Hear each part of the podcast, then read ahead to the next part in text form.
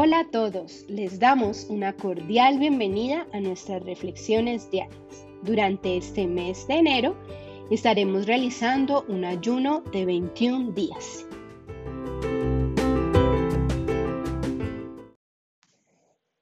Para la reflexión del día de hoy, te invitamos a leer con detenimiento Génesis 22 del 1 al 18, Éxodos 24, Salmos 24 del 23 al 25, Isaías 42, 8.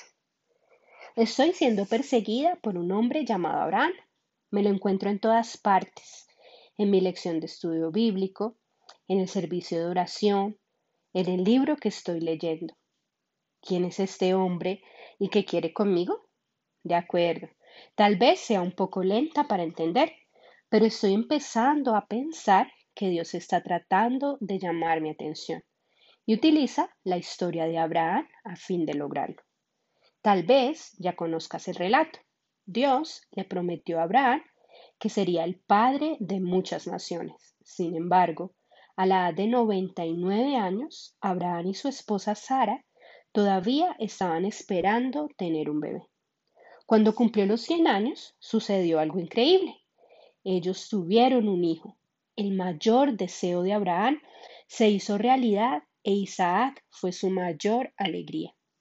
Años más tarde, Dios le dijo a Abraham que llevara a su amado Isaac a un monte para sacrificarlo como un holocausto. Porque Dios le pediría a Abraham que hiciera una cosa tan horrorosa? Estaba probándolo para ver si el amor que sentía por su propio hijo superaba al amor que sentía por su Señor.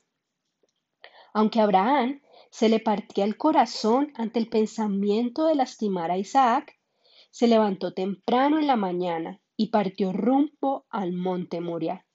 Él sabía que para obedecer a Dios debía poner a Isaac sobre el altar. Justo cuando Abraham levantó el cuchillo para sacrificar a su hijo, un ángel del Señor le habló y le dijo que no, le hiciera daño al muchacho. Dios proveyó un cordero que estaba atrapado en un matorral cercano para que ocupara el lugar de su hijo. No está mal que Abraham amara a Isaac. El problema era que su padre lo amaba demasiado. El libro Dioses Falsos del autor Timothy Keller hace esta observación. Si Dios no hubiera intervenido, Abraham ciertamente habría llegado a amar a su hijo más que a nada en el mundo.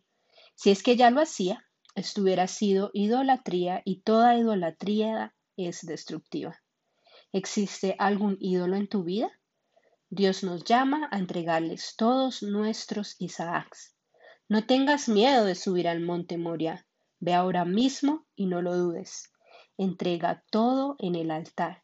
Tu proveedor te encontrará allí y te librará, así como libró a Abraham.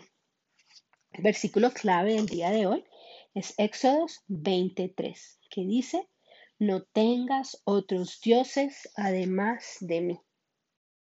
Oremos juntos. Querido Dios, muéstrame si hay algún Isaac en mi vida. Dame las fuerzas y el valor para destronar las cosas que he puesto en tu lugar. Tú eres mi Señor, te sirvo solamente a ti. Hemos orado en tu nombre, amado Jesucristo. Amén.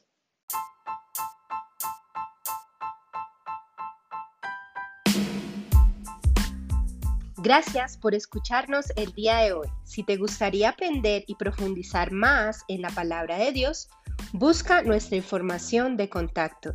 Tenemos diferentes reuniones presenciales y por la plataforma de Zoom.